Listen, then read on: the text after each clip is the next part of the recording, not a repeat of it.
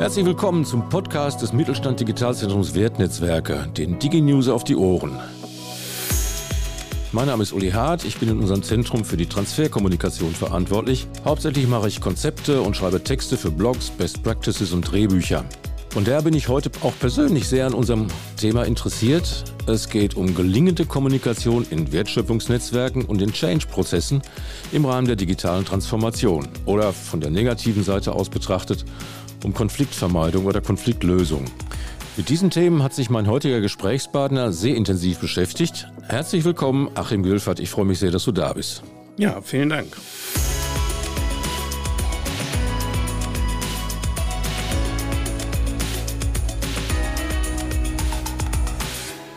Im letzten Podcast habe ich zu Beginn meinen Kollegen Erich Behrendt ausführlich vorgestellt. Heute bin ich mal faul. Jetzt spiele ich dir den Ball zu, Achim. Wer und was bist du und warum oder inwieweit beschäftigst du dich mit dem Thema Kommunikation? Ja, meine, meine Arbeit hat sich eigentlich über lange Jahre entwickelt. Das liegt dann ein wenig an meiner Biografie und der Vermischung davon. Also als gelernter Schlosser und äh, Handwerksmeister im Maschinenbau habe ich nachträglich auch noch Bildungswissenschaft studiert und ein Masterstudium in Kommunikation gemacht. So kommen dann mehrere Dinge zusammen. Vor äh, zwölf Jahren habe ich bei der Wirtschaftsförderungsagentur im NPO-Kreis angefangen zu arbeiten. Die ganze Arbeit in Betrieben und Unternehmen in unserer Region, was halt doch sehr viele sind, führte dazu, dass ich mich intensiver damit beschäftigt habe, wie man Kommunikation anders sehen kann. Also ich habe versucht, einen anderen Blick auf Kommunikations Vorgänge zu legen. Achim, ich würde mich unserem Thema Kommunikation in Netzwerken mal zunächst mal eher grundsätzlich nähern. Vielleicht findest du das ja sogar provozierend, aber, aber sei es drum. Ich habe vor ganz vielen Jahren mal in dem Vortrag eines Kommunikationswissenschaftlers Folgendes gehört. Er hat gesagt, wenn man zwei Menschen mit sehr unterschiedlichen Meinungen zusammen in einen Raum sperrt, dann ist die Kompromissbereitschaft des Einzelnen je größer, je weiter die Positionen auseinanderliegen. Ich will sagen, Menschen, die in irgendeiner Weise miteinander klarkommen oder miteinander arbeiten müssen, die finden auch immer einen Weg dazu. Siehst du das aus, aus kommunikationswissenschaftlicher Sicht auch so? Ja, ich nehme mal an, äh, es geht hier um Verstehen, weil die Position, was ist eine Position? Wenn ich da mal kurz drüber nachdenke, würde ich sagen, wir haben hier einen Sachverhalt und der ist ja erstmal neutral, ja. Darüber kann man anderer Meinung sein und das ist dann eine Bedeutung des Sachverhaltes. Und das ist dann von mir aus die andere Meinung oder eine andere Bewertung. Äh, wenn die Leute das jeweils anders bewerten, aber einen Grundsatz in der Kommunikation beachten, nämlich zu respektieren, dass jeder seine individuelle Wirklichkeit hat, damit relativ schnell deutlich, dass die reine Akzeptanz der Meinung der anderen Person eine Kompromissfähigkeit fördert. Das würde ich schon sagen. Ich nehme an, da ist der äh, Kollege da auch unterwegs gewesen in der Schiene. Also ich formuliere es nochmal anders. Grundlage jeglicher Kommunikation ist Verstehen. Verstehen selber ist nicht einfach. Verstehen ist ein komplexer Vorgang, den man in vier Stufen aufteilen kann. Und wenn man, wenn jemand das Interesse hat, zu verstehen und ein Sprecher zum Beispiel verstanden werden möchte und beide ihre ja, du hast gesagt, Position, also ihre Bedeutung oder ihre Bewertung hinnehmen und akzeptieren und für in Ordnung befinden, ob sie der gleichen Meinung sind oder nicht, dann gibt es keine Barriere für ein gemeinsames Verständnis und auch für eine gemeinsame äh, Zusammenarbeit. Ob das jetzt tatsächlich, äh, je weiter man auseinander ist, umso einfacher, das weiß ich jetzt nicht. Aber das wäre das. So. Ja. Äh, du hast natürlich völlig recht mit dem, was du sagst. Verstehen ist ähm, oder akzeptieren ist eine Grundvoraussetzung für Zusammenarbeit. Aber ich würde aus dem, was du gesagt hast, aber auch schließen, es gibt definitiv einen Zusammenhang zwischen Kommunikationsqualität und Konfliktpotenzial, richtig? Ja, also wenn wir das jetzt aufgreifen, da ist es so, dass in dem Beispiel, was wir jetzt gerade haben, die Qualität darin besteht, der Akzeptanz der Meinung des anderen. Ja? Also diese Bewertungsfreiheit dem anderen gegenüber, das hinnehmen, das ist ein Kommunikationsqualität fördernder Faktor. Der Kommunikationsqualität stehen Konfliktpotenziale gegenüber. Das ist im Übrigen auch ein fixer Zusammenhang, der physikalisch begründbar ist. Ähnlich wie bei einem Energieerhaltungssatz in der Mechanik. Die goldene Regel der Mechanik kennt vielleicht der eine oder andere, ähm, was du an Kraft sparen willst, musst du am Weg dazugeben. So verhält sich das auch in der Kommunikation. Ja, was du an Konfliktpotenzial sparen möchtest, musst du an Kommunikationsqualität hinzufügen. Man kann also auf beiden Seiten arbeiten und Veränderungen herbeiführen. Und je mehr Kommunikationsqualität eingespielt wird, umso gelingender wird auch die Kommunikation. Dann sind wir zwangsläufig jetzt bei der Frage, was ist denn gute Kommunikation? Was, was macht denn Kommunikationsqualität aus? da gibt es ja alle möglichen Abhandlungen, aber ich versuche es mal ganz kurz zu halten, weil das Leben ist äh, nicht so einfach, aber wir machen uns das immer einfach. Und Kommunikationsqualität, da steckt das Wort Qualität drin, eine Qualitätsdefinition. Bei der Erarbeitung dieser ähm, hat man festgestellt oder konnte man feststellen, dass ein Qualitätsbegriff so gut wie kaum einheitlich definierbar ist. Aber am Ende geht es doch, nämlich äh, Qualität ist das, was Konfliktpotenziale nicht entstehen lässt. Gute Kommunikationsqualität zeichnet aus, jemand zuzuhören, ernsthaft oder anderen gegenüber bewertungsfrei zu sein. Egal, ob ich das gut finde oder nicht, erstmal, so ist das, so findet der andere das gut oder die andere und dann ist das völlig in Ordnung. Ich wüsste auch nicht, warum meine Sicht eine bessere wäre als die der anderen. Auch ich bin der Meinung an manchen Stellen, dass ich es besser weiß als die anderen. Ja. Das aber jetzt mal unerheblich davon. Also gute Kommunikationsqualität zeichnet das aus. Zuhören, Bewertungsfreiheit, die Anerkennung der anderen Menschen und dessen, was sie tun. Und gute Kommunikationsqualität zeichnet aus, verstehen zu wollen. Das würde ja bedeuten, also ich versuche jetzt mal mir so eine, so eine Situation vorzustellen. Es sitzen Menschen zusammen am Konferenztisch und versuchen äh, innerhalb eines Netzwerks, irgendeiner Gruppe oder einer Abteilung oder ein Team, die haben irgendeine Sachfrage zu klären und die diskutieren dann natürlich über durchaus rational zu fassende Themen, aber sind dann, kommen dann an so einen Punkt, wo sie sagen, müssen wir jetzt links rum oder rechts rum gehen?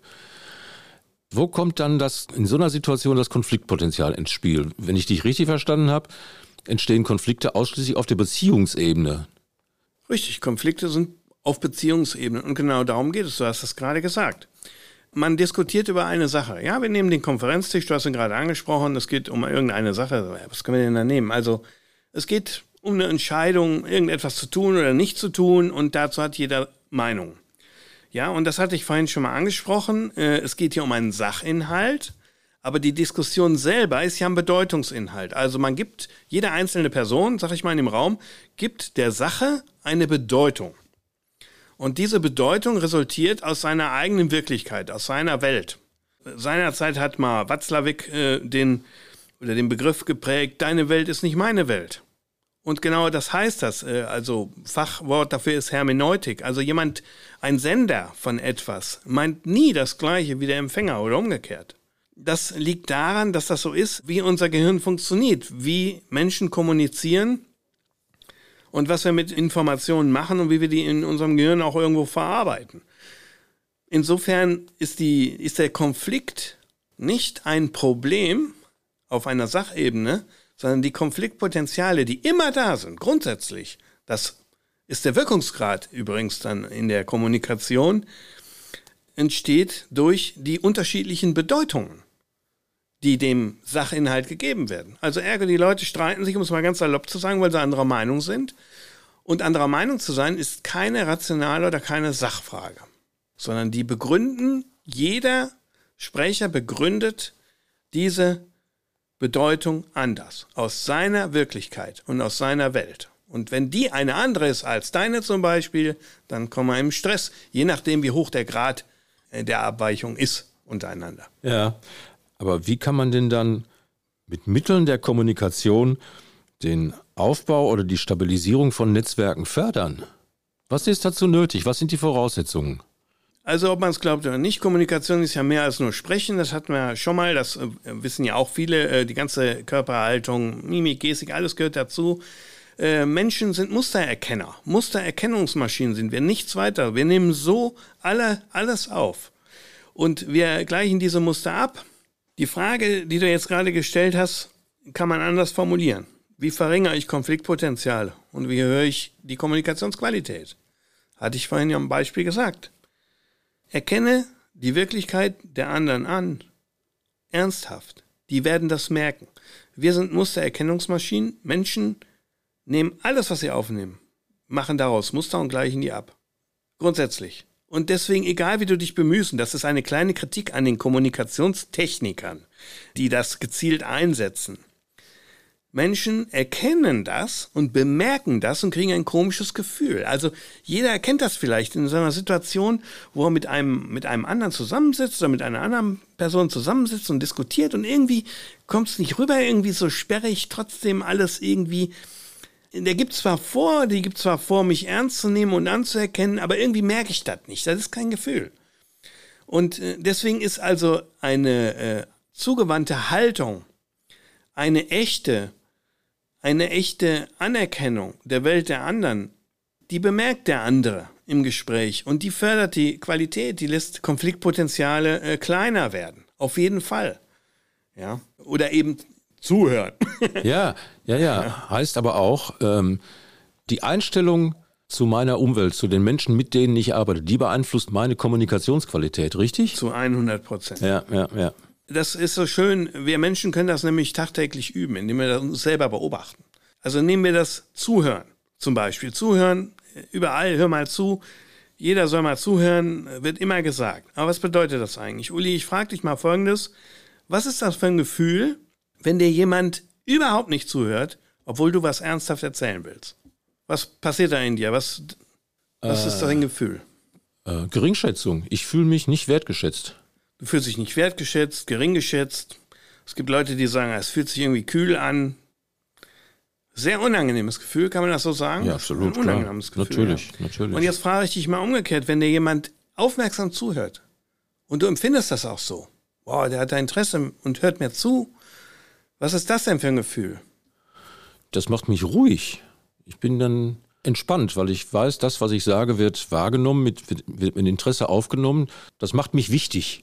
Oder das, was ich sage. So, also können wir sagen, es ist ein besseres oder es ist ein, ein gutes Gefühl. Ja, klar. Guck mal, wir haben bei dem gleichen Wort jetzt, wir hören nicht ernsthaft zu oder der andere kriegt den Eindruck, wir hören nicht zu, vermittelt ein schlechtes Gefühl, während äh, das echte Zuhören ein gutes Gefühl vermittelt. Und jetzt kommt meine letzte Frage. Woran erkennst du, dass dir jemand ernsthaft zuhört? Ähm, ich denke im Wesentlichen am am Blickkontakt und an der Körpersprache, die, die ruhig ist. Wenn, wenn jemand, selbst wenn mich jemand ansieht, wenn ich ihm was erzähle, aber der macht mit seinen Händen irgendwas oder so, äh, oder guckt mal zwischendurch aufs Handy oder was. Also an so einem Ge Gesamtbild könnte man ja, klar. sagen. Ja. Ist immer, äh, das ist so, ja. Man kann es aber kaum dezidiert sagen. Es ist ein allgemeines Muster, was da entsteht, was dieses gute Gefühl und diese Erkenntnis auch bringt im Kindergarten. Also wenn man Kinder fragt, sagen die immer nur die Augen. Die Augen zeigen mir, dass mir jemand ernsthaft zuhört oder nicht. Und ist das nicht völlig krass, weil dein Auge, bis auf deine Pupille, eigentlich ein relativ starrer, starres Ding ist. Die Pupillen können sich bewegen in dem Auge, der Augapfel selber auch, äh, mehr aber nicht. Und daran erkennen Menschen, ob man ihnen zuhört oder nicht. Mhm. Und das macht ein gutes Gefühl. Also so, so ganz hasste mich noch nicht, weil ich, ich habe mir so zur Vorbereitung auf dieses Gespräch habe ich mir eine andere äh, Situation vorgestellt. Und da geht es jetzt sehr, sehr stark auch um Persönlichkeit, die Persönlichkeit von Menschen. Ich habe mir so gedacht, da sitzen unter anderem in so einer Gruppe, wie ich sie vorhin schon beschrieben habe, habe ich einen Menschen, das ist so ein richtiges Alpha-Tier. So mit strategischem Weitblick und, ne? Du, ja. du weißt, was ich meine. Ja. Aber in der gleichen Gruppe sitzt ein detailverliebter, grüblerischer Nerd, der immer zweifelt und, und immer alles noch genauer festlegen und rauskriegen will. Verstanden. Wenn ich mir diese beiden vorstelle, wie können die, haben die überhaupt eine Chance, konfliktfrei miteinander zu arbeiten? Mal ehrlich jetzt.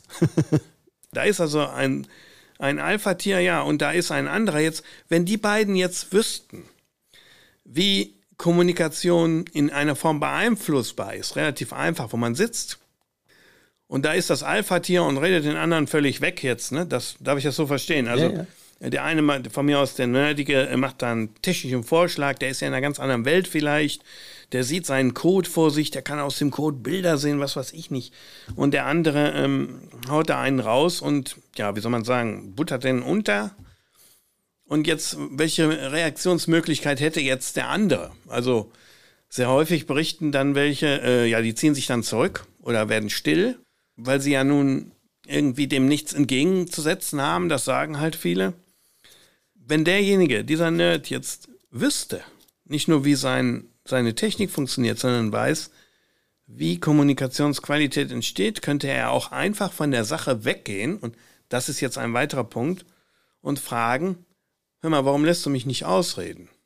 Oder wenn der, wenn der Nerdige den Eindruck hat, der andere wird unfreundlich und aufdringlich ihm gegenüber. Kannst du dir Folgendes vorstellen? Du hast die Situation, die du schilderst, da ist einer aufgeregt und hat seine Meinung und haut da raus. Der andere sitzt da ruhig und fragt nur ruhig zurück, es fühlt sich schlecht an, du bist unfreundlich zu mir. Warum ist das so? In dem Moment wechselst du komplett von dem Sachinhalt weg in eine völlig andere Ebene. Ja, das heißt, man kann dann aber auch, wenn es so nach Konflikt riecht, mhm. dann muss man auch die Kommunikation thematisieren. Absolut. Okay. Äh, also dann thematisierst du nicht mehr die Sache, ja. sondern wie gehen wir miteinander um. Und da gibt es Kritiker, die sagen, oh, wenn man das macht bei so einem wichtigen Gespräch, wie auch immer, ja, dann hauen die Leute hinterher ab oder was weiß ich nicht, der Stress wird noch größer. Also erfahrungsgemäß ist das Gegenteil der Fall, denn wenn jemand wahrnimmt, der bekommt so eine Rückmeldung, welche Möglichkeit hat der denn jetzt als Mensch? Weil am Ende sind es alle Menschen, egal äh, was wir machen. Nimm mir dieses Beispiel an deinem Konferenztisch und verlagern das mal zu irgendeinem Amt. Amtsträger sind ja übernehmen ja keine Verantwortung, weil der Staat sagt, du arbeitest für mich, der Staat ist der Verantwortliche und du führst nur aus. So, und jetzt sitzt da jemand, der vielleicht auch noch Kopfschmerzen hatte, was weiß ich nicht, ist auch wurscht. Du kommst da hin, du willst was von der, äh, von der Person da auf dem Amt und die, oder der, ist ja jetzt egal, wird unfreundlich. So rein sachlich, jetzt machen Sie mal, was wollen Sie denn hier und so weiter. Jetzt stell dir mal vor, in dem Moment sagst du das. Warum sind Sie unfreundlich zu mir? Ich verstehe das nicht. Das ist kein gutes Gefühl. Jetzt nimm mal das auf. Welche Möglichkeit hast du nur noch? Was machst du als Mensch? Völlig egal, wer du bist. Du meinst jetzt in der, in der Rolle des unfreundlichen Amtsträgers? Ja, genau. Ich habe zwei Möglichkeiten. Ich kann das von rundheraus ablehnen, sagen, stimmt doch gar nicht, ich bin doch freundlich. Oder ich habe die Möglichkeit zu sagen, sorry, aber ich hatte heute einen schlechten Tag und kann also darauf eingehen. Genau, also. Aber ich kann es auch komplett abwiegeln. Genau, richtig, das kannst du abwiegeln. Also damit beendest du ja entweder das Gespräch oder du gehst eben drauf ein, beziehungsweise, warte mal, das müssen wir mal, nochmal ändern. Also, das, du bist so rational. wenn jemand sagt, äh, wenn jemand zu dir sagt, verflixt, also, warum bist du so unfreundlich zu mir? Ich fühle mich dabei schlecht. Ja. Und du sagst, ich bin doch gar nicht unfreundlich. Ja, dann würde ich jetzt antworten, das ist aber mein Eindruck und das macht mir ein schlechtes Gefühl. Also du kommst an den Punkt, wo du eigentlich nichts anderes tun kannst, als einmal sorry zu sagen und dann neu anzufangen. Ja, du hast recht. So in dem Ablauf, wie du ihn jetzt beschreibst, bin ich absolut bei dir. Ja. So. Es, es gibt bei Menschen etwas, so kann man es lesen, es ist schwer. Es ist fast nicht möglich für Menschen, sich einzugestehen, dass man vielleicht schlecht ist, dass man gefühlsverletzend ist, ist super schwer für Menschen, sich das einzugestehen. Und das noch, noch vor dem, mit dem du gerade sprichst. Mhm. Und deswegen wäre, finde ich, auch in so einer Situation, die hohes Konfliktpotenzial trägt, ist der wesentliche Punkt, ich akzeptiere das, was du da sagst und machst und tust. Ist in Ordnung. Deine Welt ist aber nicht meine Welt. Ja, aber es ist in Ordnung. Und deswegen setzen wir uns hier in der Sache auseinander. Aber es kann nicht sein, dass ich mich schlecht fühle und es kann auch nicht sein, dass du dich schlecht fühlst. Im Grunde genommen. Also dann kommen wir, dann kommen wir tatsächlich nicht weiter. Also Abbrüche an Gesprächen oder man sieht das ja manchmal bei Mediation, äh, bei Großmediation, wenn dann hier Schlichtung, was weiß ich nicht, alles Mögliche äh, mediiert wird. Mediation ist ja ein konfliktdämpfendes Verfahren, was sehr rational ist, aber die Kommunikation, die da drin passiert, ist, ist eine andere. Äh, funktioniert nur so. Also wenn Gespräche abgebrochen werden, dann werden sie üblicherweise nicht abgebrochen, weil der Sachinhalt nicht stimmt, sondern weil die Bedeutung, die dem gegeben wird von den jeweiligen Leuten, Partnern, wie auch immer, eine andere ist. Und da hat halt Watzlawick seinerzeit, ich muss nur mal einfach erwähnen, halt gesagt, üblicherweise ist es so, dass der eine nicht den Sachkenntnisstand hat des anderen. Und eben durch die Konstruktion von so einer individuellen Wirklichkeit kann der andere ja gar nicht wissen, was der jeweils andere da äh, tatsächlich an Bedeutung zuweist. Und um das noch mal ein bisschen zu untermauern, wenn man so fragt, ja, äh, Vertrauen gehört dazu, das hört man ja auch oft, äh, Vertrauen braucht es, äh, es ist unheimlich schwer, Gefühle zu benennen. Manche finden gar keine Begriffe für ein Gefühl, was sie dann da haben. Oder sagen, das gehört jetzt nicht hierhin. Aber eine vertrauliche Atmosphäre, die braucht man. Was das wiederum ist, kann ja auch keiner sagen. Ist total individuell. Also die Kernfrage kannst du mit nach Hause nehmen und dich heute Abend mal hinsetzen. Äh, was ist eigentlich Vertrauen? Wie merke ich denn das? Was passiert denn dann in mir? Ist das was Rationales? Wieso vertraue ich dem überhaupt? Oder eben auch nicht? Oder jemand sagt, der missbraucht mein Vertrauen. Ja, was missbraucht er denn da? Was ist das denn? Ich will damit eigentlich nur sagen, dass wir kaum in der Lage sind, die eigentlichen Faktoren, die zu Konflikten führen, teilweise zu benennen. Ein anderes Thema, nach dem ich dich noch fragen wollte. Du hast uns Anfang des Jahres ein Assessment-Tool vorgestellt in unserem, in unserem Zentrum, mit dem man die Wahrscheinlichkeit produktiver, konfliktfreier Zusammenarbeit vorhersagen kann, berechnen kann. Was hast du da entwickelt? Wir bewerten eine Mediationsfähigkeit von einer Organisation, einem Betrieb, einer Abteilung, eines Systems. Entschuldige, ähm, ich weiß nicht, ob jeder mit dem Begriff Mediation was anfangen kann. Vielleicht kannst du den kurz erklären. Das ist ein Verfahren, mit dem man gut strukturiert Konflikte dämpfen oder auflösen kann, im besten Fall. Okay. Das erfordert eine bestimmte Kommunikation. Und die Fähigkeit, so zu kommunizieren, die messen wir. Und Mediation in Unternehmen gibt es auch, zwischen Unternehmen oder auch innerhalb von Abteilungen zum Beispiel. Und äh, damit Mediation gelingt, müssen bestimmte Eigenschaftsmerkmale, die Mediation hat, gegeben sein. Ja, wir nennen die Wesensmerkmale von Mediation. Das sind Dinge wie Freiwilligkeit, die Möglichkeit der Freiwilligkeit dann auch, da wird es schon kritisch, Augenhöhe mit den Kommunikationspartnern, all solche Dinge. Zielsetzungen, Bewertungsfreiheiten. Es sind insgesamt 24 Eigenschaftsmerkmale, die Mediation inne hat. Und was wir eigentlich gucken ist, wie die Rahmenbedingungen in einem Unternehmen sind oder in einer Abteilung, ist, ist jetzt egal, ich sage jetzt immer Unternehmen, damit diese Eigenschaften tatsächlich eingehalten werden können. Einer der Punkte, an dem es am griffigsten ist, ist zum Beispiel die Freiwilligkeit. Wenn man also Konflikte entfernen möchte und die Freiwilligkeit hier nicht gegeben ist, das auch zu tun, dann wird das nicht funktionieren. Wir gucken also damit in einen Betrieb und über bestimmte Fragen können wir eben diese Fähigkeit bewerten, inwieweit eine Organisation in der Lage ist, diese Wesensmerkmale zu gewähren. Sagen wir es mal so. Und das ist jetzt unabhängig davon, ob das jemand will. Ja, also wenn man, wenn man eine hohe Mediationsfähigkeit hat oder eine, eine hohe Fähigkeit zum, um Konsens zu erreichen mit einem anderen, mit einem Partner, wie auch immer, dann heißt das nicht, dass das auch getan wird. Ja, also wenn der Wille nicht da ist, dann hat das damit nichts zu tun. Aber im Kern kann man mit diesem Tool abschätzen, wie konsensualfähig ein Partner ist. Und das Ergebnis davon ist eine Persönlichkeit. Ja, also Persönlichkeiten hat alles in der Welt, mit und ohne Bewusstsein im Grunde genommen. Und auch diese Organisation bekommt dann eine Persönlichkeit zugewiesen. Es ist auch nur ein Muster mehr nicht. Und kann man abschätzen, äh, wie man mit dem anderen am besten kommuniziert, ohne viel Konfliktpotenzial zu machen. Wenn ich das richtig verstehe, arbeite ich mich durch einen Fragebogen, wo bestimmte, vermutlich aber auch objektivierbare Themen äh, abgefragt werden. Und irgendwann, ja, wie geht es dann weiter? Das mache ich, das ich online und dann kriege ich irgendwann eine Zahl oder einen Report oder, oder was, was mache ich dann damit? Was, was bekomme ich? Also hier im, im Wertnetzwerk gibt es die Möglichkeit, einen Fragebogen auszufüllen, der online ist. Das äh, sind fast nur objektive Daten, die brauchen keine Interpretation. Die kann man sich teilweise sogar aus dem Netz suchen für eine bestimmte Firma.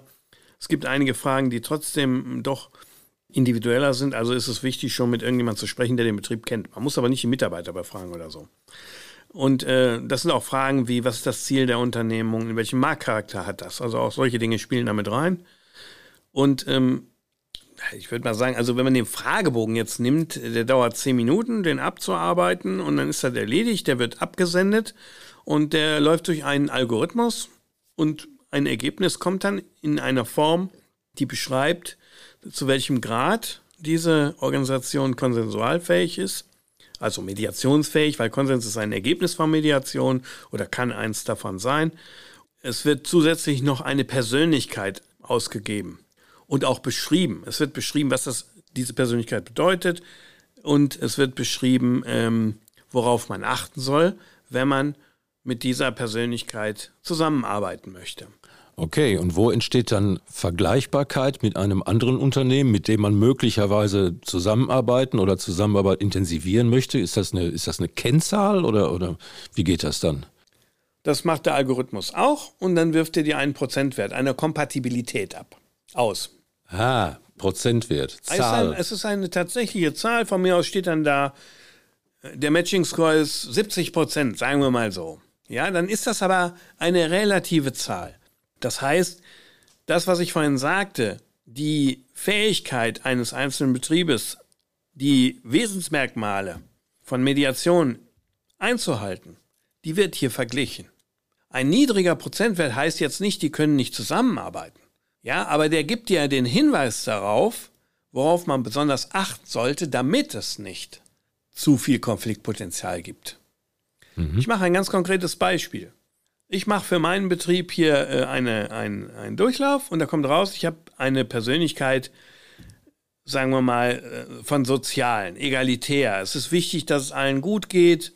Ich möchte, dass die Mitarbeiter und Mitarbeiterinnen mitentscheiden, dass wir zusammen nach vorne kommen. Es gibt einen relativ freien Arbeitsrahmen, bisschen agil, so hört man ja manchmal, soll ja sehr gut sein.